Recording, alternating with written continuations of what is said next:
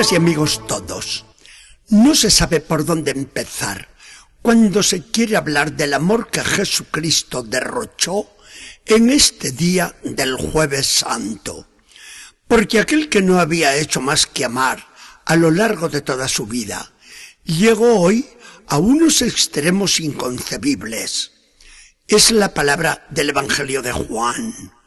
Habiendo amado a los suyos que estaban en el mundo, los amó hasta el fin, hasta límites nunca antes soñados, hasta detalles jamás pensados por nadie.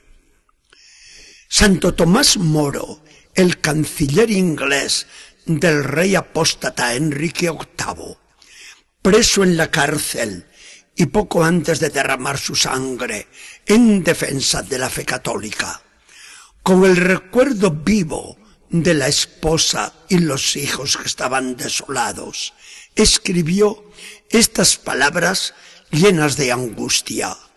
Señor, qué duro es amar y no poder manifestarlo. Era la angustia de Jesús en los momentos solemnes de la última cena, pero con una gran diferencia del mártir inglés. Jesús amaba sentía la angustia de la partida y tenía en su mano el poder manifestar el amor inmenso de su corazón. Es entonces cuando lleva a cabo un sueño dorado de hacía mucho tiempo. Parece que se iba preguntando Jesús, ¿me doy del todo sí o no? ¿Me quedo o no me quedo con ellos? ¿Me meto dentro de sus pechos para convertirlos en cielo mío? ¿Me doy a ellos en comida para que no tengan más hambre, para que no desfallezcan en el camino y como prenda de la vida eterna? ¿Voy a dejar sola a mi iglesia, sumida en suspiros constantes por su esposo, que se fue lejos, lejos? ¿Y qué recuerdo le entrego si no se va a contentar con nada, a no ser que sea yo mismo?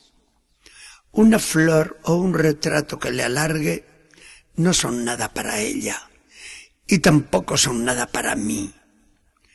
Cuando yo me encuentre en el cielo y ella siga en la tierra, dentro de las luchas que le van a venir, ¿quién será su fuerza, su consuelo, su esperanza.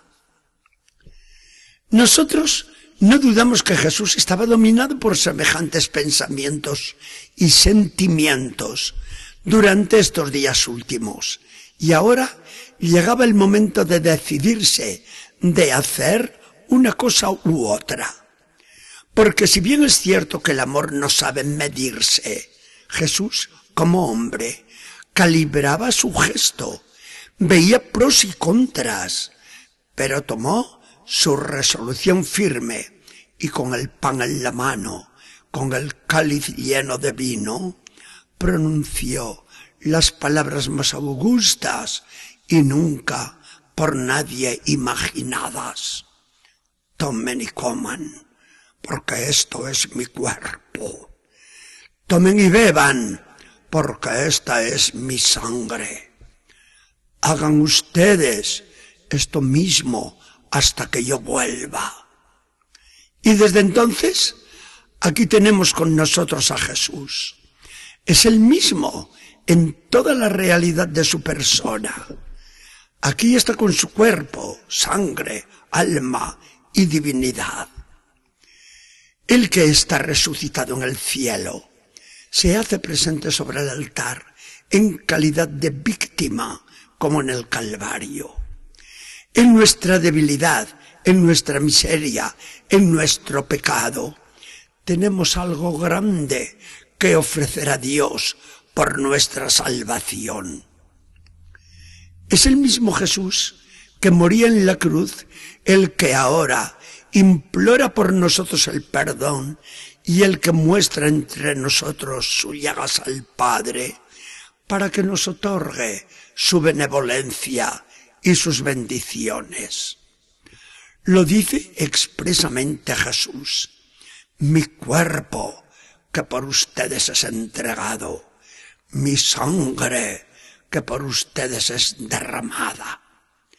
Nuestros pecados podrán ser muchos y podrán ser grandes, pero la hostia santa que ofrecemos por ellos a Dios pesa mucho más ante la justicia divina que todas nuestras culpas. El que en el cielo es el pan de los ángeles, se hace comida de los hombres en la comunión. Los antiguos israelitas, alimentados por el maná, llegaron hasta la tierra prometida, aunque al fin murieron. El nuevo Israel de Dios, la iglesia, tiene en su peregrinar un pan verdaderamente bajado del cielo, con el que llega hasta la patria prometida y en la que ya no podrá morir. El pan vivo, que es Jesucristo, le ha dado la vida eterna. El que en el cielo es la delicia de los santos, se hace en el sagrario compañero de nuestro caminar.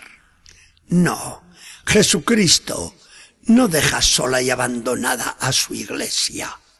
En nuestros templos está señalado por una lamparita para comunicarnos las efusiones amorosas de su corazón, para recibir las caricias nuestras, que las espera y las pide. Es verdad que las espera y las pide. Una joven buena, buena de verdad, se colocaba siempre en la última banca de la iglesia y allí se las entendía con el Señor. Hasta que un día escucha, clara y distintamente, una voz que le sale del sagrario.